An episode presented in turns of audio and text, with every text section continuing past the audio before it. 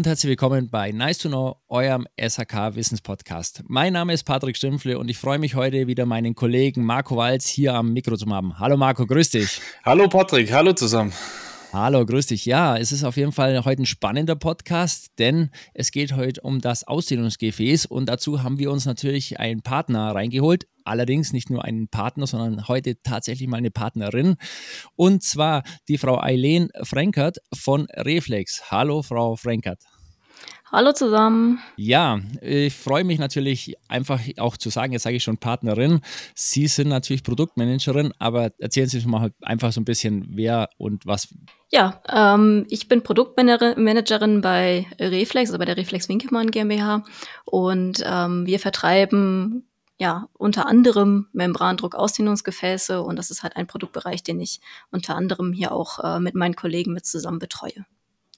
Jawohl, also auf jeden Fall glaube ich auch ein spannendes, weil ich sage mal, ein MAG ist überall in der Heizung notwendig, glaube ich. Und ich denke, es wird auch sehr unterschätzt und leider auch teilweise wirklich falsch berechnet oder auch falsch ausgelegt. Und deswegen machen wir diesen Podcast heute. Und dazu komme ich gleich mit der ersten Frage zu dir, Marco.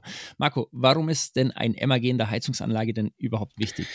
Ja, ein MAG ist auf jeden Fall eins von den wichtigsten Bauteilen, die wir in der Heizungsanlage haben, weil wir haben ja unterschiedliches Temperaturniveau. Ähm, das heißt, wir haben Temperaturanstiege, Temperaturabfälle und deswegen müssen wir dieses ausdehnende Wasser in unserer Heizungsanlage aufnehmen, dass der Druck stabil bleibt und unsere ganzen Bauteile hier sauber funktionieren. Aber wir müssen doch bei dem MAG auch noch auf andere Sachen achten. Was achtet ihr denn noch? Oder reicht es wirklich nur dieses Ausdehnen von dem Wasser? Ähm, ja, das Ausdehnen von dem Wasser ist natürlich nicht äh, der einzige Fall, den wir betrachten müssen. Ähm, wir haben zusätzlich zu dem Ausdehnen des Wassers natürlich immer noch auch eine Wasservorlage, die wir irgendwie vorhalten müssen bei Leckagen, die auftreten. Und zusätzlich müssen wir natürlich auch beachten, was für Druckverhältnisse beziehungsweise auch für Anlagenverhältnisse haben wir eigentlich. Also wie hoch ist mein Gebäude und welcher Druck, welchen Druck muss ich überhaupt zur Verfügung stellen. Jawohl, und da komme ich schon auch an die Frage zu Ihnen, was müssen wir denn eigentlich berücksichtigen und um ein MAG eigentlich mal, ja, ich sag mal, auslegen zu können und vor allem auch zu berechnen zu können? Ja, essentiell für ähm, die Auslegung des Ausdehnungsgefäßes sind äh, jetzt drei Kernparameter, würde ich mal ähm, so betiteln. Ähm, einmal das Anlagenvolumen, ähm, das kann man über verschiedene Spezifikationen berechnen, wenn man nicht das Anlagenvolumen direkt weiß. Das kann zum einen die Leistung des Wärmeerzeugers sein, die Art der Verteiler, die Größe der Pufferspeicher zum Beispiel, die da auch mit reinspielen.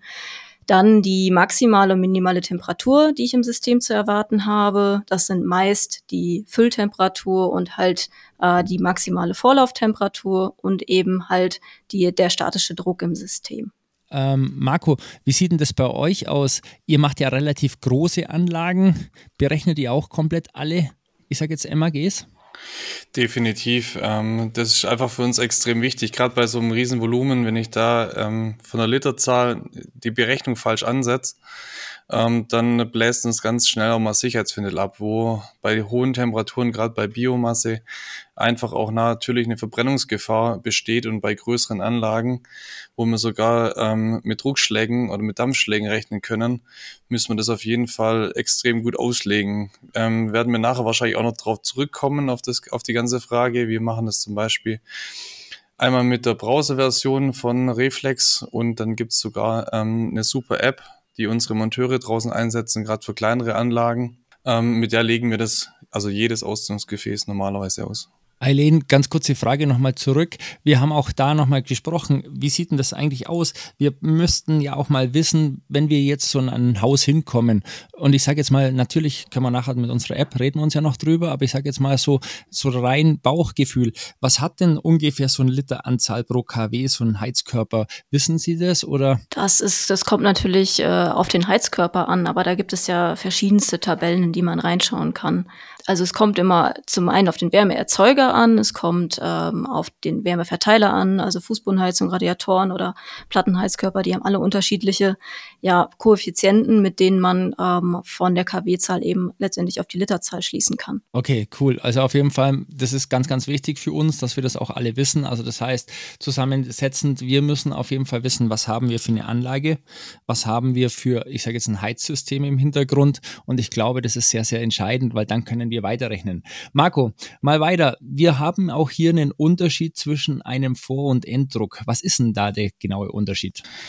Also der Vordruck ist einmal, wenn das MAG im Endeffekt leer ist, dann habe ich im Endeffekt einen Vordruck, das heißt P0, ähm, wo ich im Endeffekt das MAG im Leerzustand befülle. Das heißt, ich nehme einmal die geodätische Höhe, das heißt, ich habe eine Anlagenhöhe von zum Beispiel 8 Meter, ähm, wo ich dann normalerweise so circa 0,2 dazugebe, je nach Anlage. Und dann habe ich einen P0 von 1 Bar zum Beispiel. Und das ist im Endeffekt der Vordruck im MAG, den ich hier einstelle. Jetzt eine Frage noch dazu. Wie können wir auch das im Endeffekt mal berechnen? Also das heißt, wir brauchen ja dieses Volumen, diesen Vordruck, diesen Enddruck. Und wie können wir das berechnen, um dann diesen Nennvolumen dieses MAGs zum Schluss zu haben? Ähm, also, um das Nennvolumen des äh, MAGs zu berechnen, ähm, muss man ganz einfach im ersten Step schauen, was ist eigentlich meine statische Höhe. Und über die statische Höhe kann ich den Anfangsdruck berechnen. Das heißt, die statische Höhe ist 10 Meter statische Höhe, also Höhe des Gebäudes von MAG bis zum höchsten Verbraucher. Bei 10 Meter dann eben ein, ein Bar und entsprechend ähm, mit einem Sicherheitszuschlag von 0,2 Bar können wir dann den Vordruck berechnen. Wir geben von Reflex auch immer noch den Hinweis bzw. die Empfehlung, da mindestens ein Bar zu nehmen, um eben ähm, ja keine Kavitation an der Pumpe hervorzurufen. Und über den P0 haben wir ja dann einmal den Vordruck, den wir für das Gefäß brauchen. Und das andere ist dann eben das Nennvolumen, was wir benötigen. Und das Nennvolumen berechnen wir ähm, aufgrund des Ausdehnungsvolumens und der Wasservorlage, die wir für das Gefäß haben wollen. Das heißt, wir haben Anlagenvolumen, und wir haben Temperaturen in der Anlage, die von minimal zu maximal eben eine Ausdehnung hervorrufen können. Das heißt, wenn wir das Anlagenvolumen und die maximale und minimale Temperatur haben, können wir über einen Koeffizienten, der sich dadurch ergibt, dann herausfinden, ja, was für ein Anlagen- oder Ausdehnungsvolumen wir mit dem Gefäß aufnehmen müssen. Und wir können auch noch bestimmen aufgrund der Temperaturen, welche Wasservorlage wir dem Gefäß geben müssen, um eben bei Leckagen ja eine Wasservorlage vorzuhalten. Und diese, zu dieser Wasservorlage gibt es halt auch Richtwerte oder Normen, die halt eben ähm, vorgeben, wie viel das ungefähr sein muss. Das ist jetzt nach der DIN 4708 wären es 0,5 Prozent oder mindestens drei Liter, die halt als Vorlage vorgehalten werden müssen. Und dann kommt eben das drauf, was durch die maximale Ausdehnung der Temperatur im Gefäß aufgenommen werden werden muss. Ja, auf jeden Fall sehr interessant. Mal ganz kurz zu dieser Wasservorlage, weil mich das doch interessiert. Was empfehlt ihr? Klar, wer kann das alles berechnen, aber ich kann das ja jetzt nicht nachvollziehen. Was ist denn da so in einem Gerät normalerweise dann so Liter ungefähr drin oder kann man das überhaupt nicht sagen?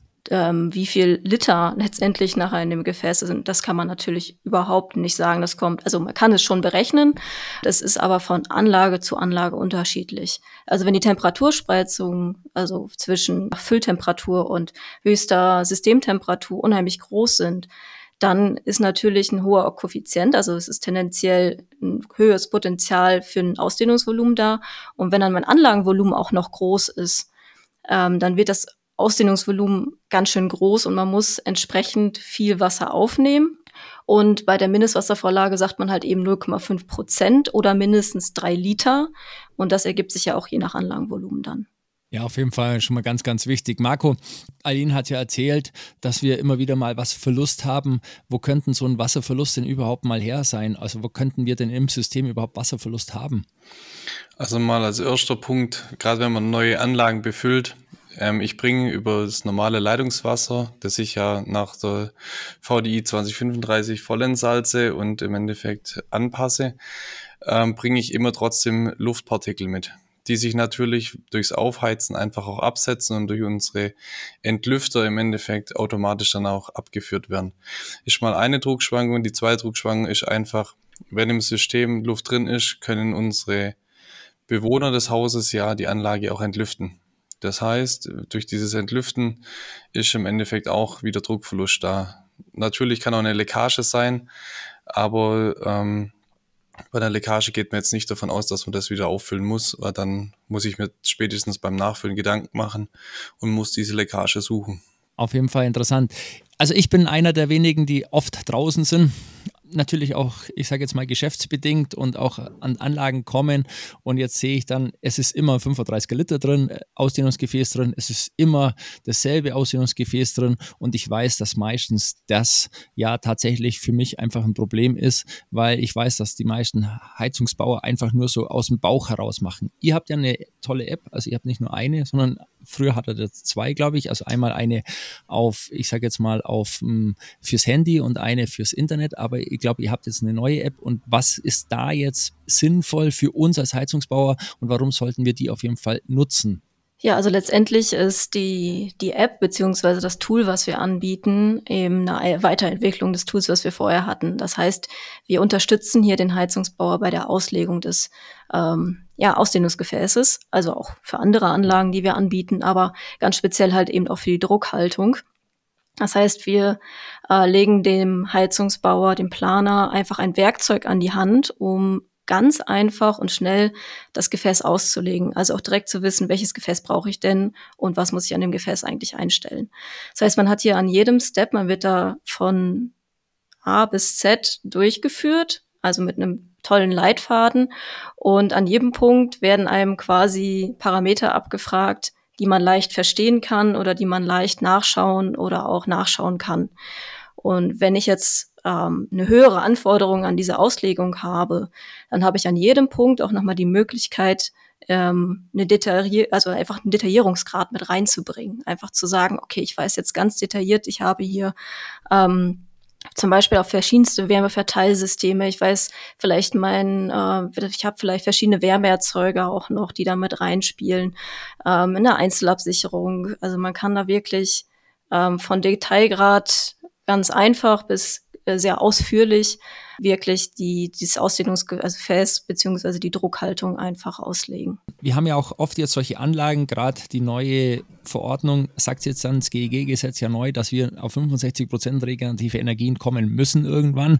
Wir müssen es momentan natürlich vor, ich sage jetzt mal richten. Es muss ja noch keiner 100 Prozent, 65 Prozent durchbringen, aber ich sage mal, wir müssen es vorrichten.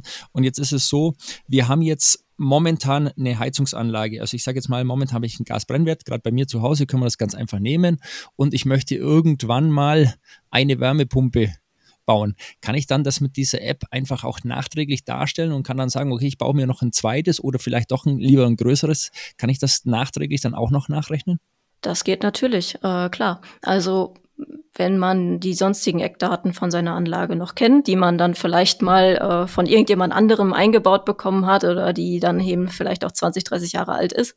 Ähm, solange man die Eckdaten hat, Vorlauftemperatur, Fülltemperatur, äh, eben auch weiß, welche Verteilsysteme hat man, welchen ähm, Brennwerttherme hat man vielleicht gerade, dann ähm, kann man die halt auch eben austauschen, indem man einfach reingeht und sagt, okay, ich möchte jetzt nicht mehr das Ausdehnungsvolumen berechnen bezogen auf ein Kessel, auf dem Heizkessel, auf dem Brennwertkessel, sondern vielleicht jetzt mit einer Wärmepumpe. Man kann auch sagen, ich möchte jetzt von Radiatoren wechseln auf Fußbodenheizung ähm, und entsprechend rechnet er mir anhand der Parameter, die hinterlegt sind, eben das Ausdehnungsvolumen neu und bezogen auf das Ausdehnungsvolumen eben auch das geforderte Ausdehnungsgefäß. Da sieht man vielleicht, ähm, bei, einem, bei einer Brennwerttherme ist es das Gefäß und jetzt gehe ich mit den Temperaturen runter und mit, ja, mit einem anderen System rein, eben in der Wärmepumpe und jetzt ist, ist das Ausdehnungsvolumen vielleicht nicht mehr so groß und das Gefäß kann kleiner werden. Okay, das wäre jetzt gerade, aber Sie haben es jetzt gerade im Endeffekt noch ein bisschen erklärt.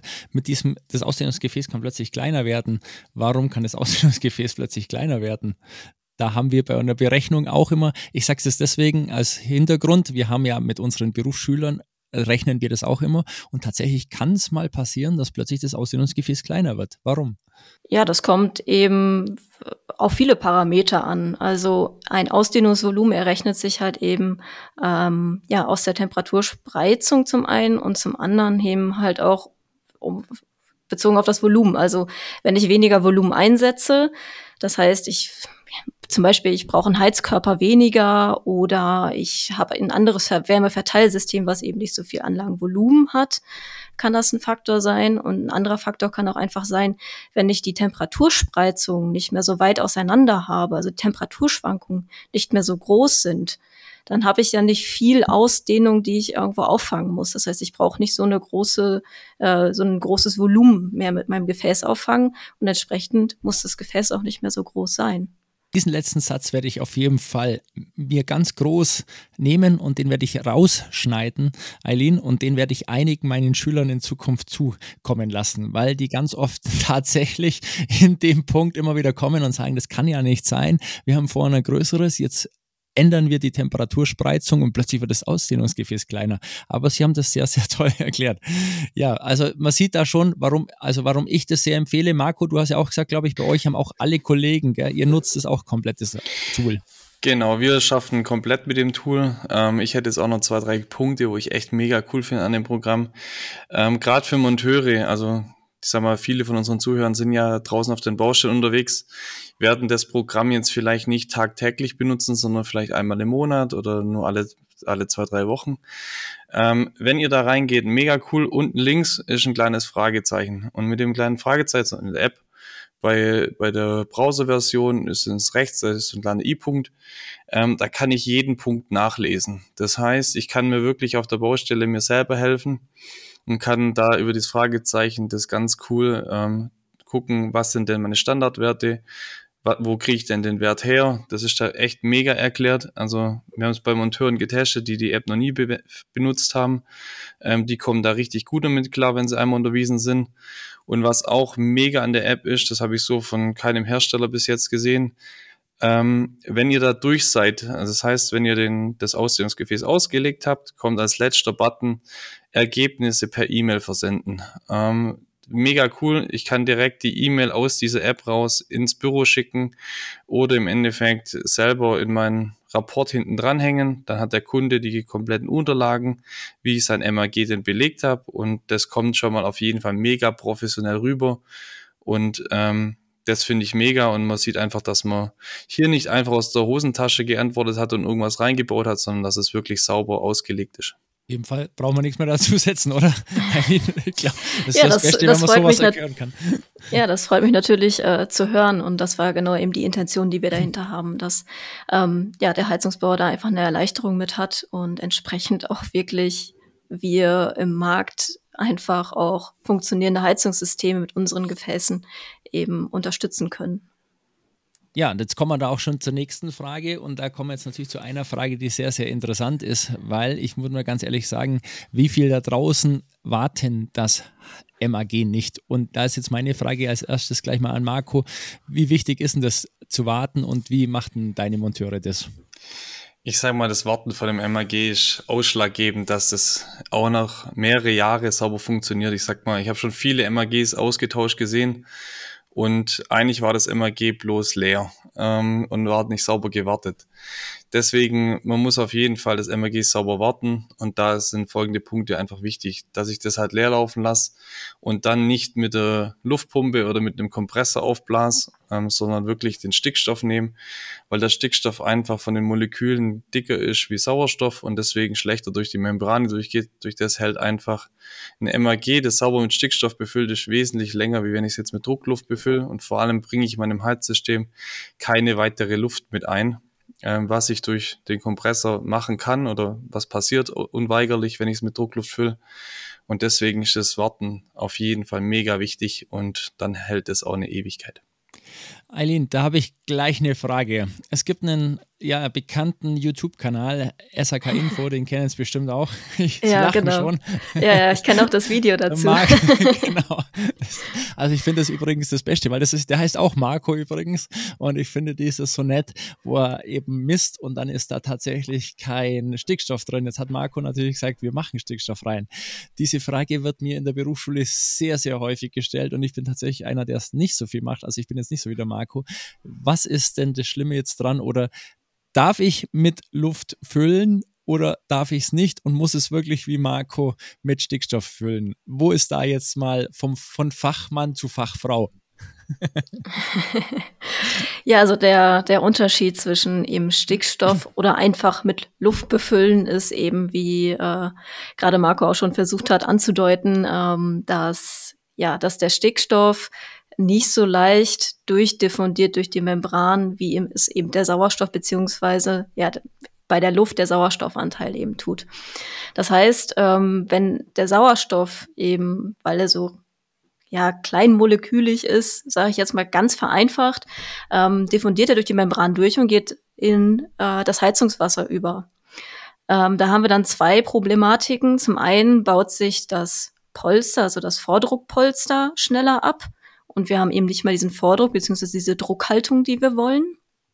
Und zum anderen haben wir dann eben diesen Sauerstoff im Heizungswasser. Und äh, ja, Sauerstoff im Heizungswasser bedeutet immer schnell Korrosionsgefahr. Also es sind zwei Punkte, die wir nicht äh, wollen, beziehungsweise die wirklich nachteilig sind. Also das heißt, Sie empfehlen wirklich mit Stickstoff und im Endeffekt jetzt, so wie es ich mitmache, mit dem Kompressor eher weniger. Aber ich bleibe trotzdem noch, ist es wirklich gefährlich oder ist es okay, dass ich sage, okay, man kann es auch mal, ich sage jetzt mal, wenn man es regelmäßig wartet, im Endeffekt und auch die VDI überprüft, ist es dann dramatisch? Also ich würde jetzt nicht sagen, dass es gefährlich ist, auf gar keinen Fall. Ähm, allerdings, wenn ich wirklich ein System möchte, was äh, verlässlich funktioniert, dann würde ich schon auf den Stickstoff setzen. Okay, das ist auf jeden Fall sehr, sehr interessant und sehr, sehr spannend. Also wie gesagt, liebe Leute da draußen, versucht es weiterhin mit Stickstoff zu füllen. Auch ich werde mich bessern. Ich gebe es ganz ehrlich zu, aber es ist halt einfach einfach mit so einem Kompressor das zum Füllen immer wieder. Ich verstehe es natürlich. Und ich sag mal so, ja, es ist auch so, ich habe jetzt auch hier sehr viel gelernt, muss ich auch zugeben, weil ich habe es immer wieder meinen Schülern gesagt, ja, ja, es macht ja nichts aus, aber wir wissen es ja im Vorfeld, das ist ja nicht so. Auf jeden Fall vielen Dank an euch beide. Eileen, auch hier vielen, vielen Dank. Sie sind die erste Wissensexpertin von einer Firma oder von einem Hersteller und es hat mir sehr, sehr viel Spaß gemacht. Also es ist wirklich sehr, sehr toll. Ich hoffe, es hat Ihnen auch Spaß gemacht. Ja, sehr gerne. Ähm, mir hat es auch Spaß gemacht, natürlich. Genau, und Marco, dir vielen Dank. Also, wie gesagt, auch das ist wieder sehr wichtig, dass du auch das siehst, dass wir auch draußen den Monteuren und das ist jetzt wirklich im Endeffekt auch so, Marcos Monteure nutzen es wirklich. Ich muss da jetzt gleich mal nehmen, nicht, dass er jetzt wieder meint, das macht jetzt hier nur für diese App. Wir haben Werbung. Nein, Marcos Monteure nutzen das wirklich. Ich sehe das auch tatsächlich draußen und deswegen, Marco, auch dir vielen, vielen Dank für deine Expertise. Bitte sehr gerne. Gar kein Jawohl. Problem. Jawohl. Und wir hören uns beim nächsten Mal. Bis dahin, ein Servus. Ciao, macht's gut. Ciao.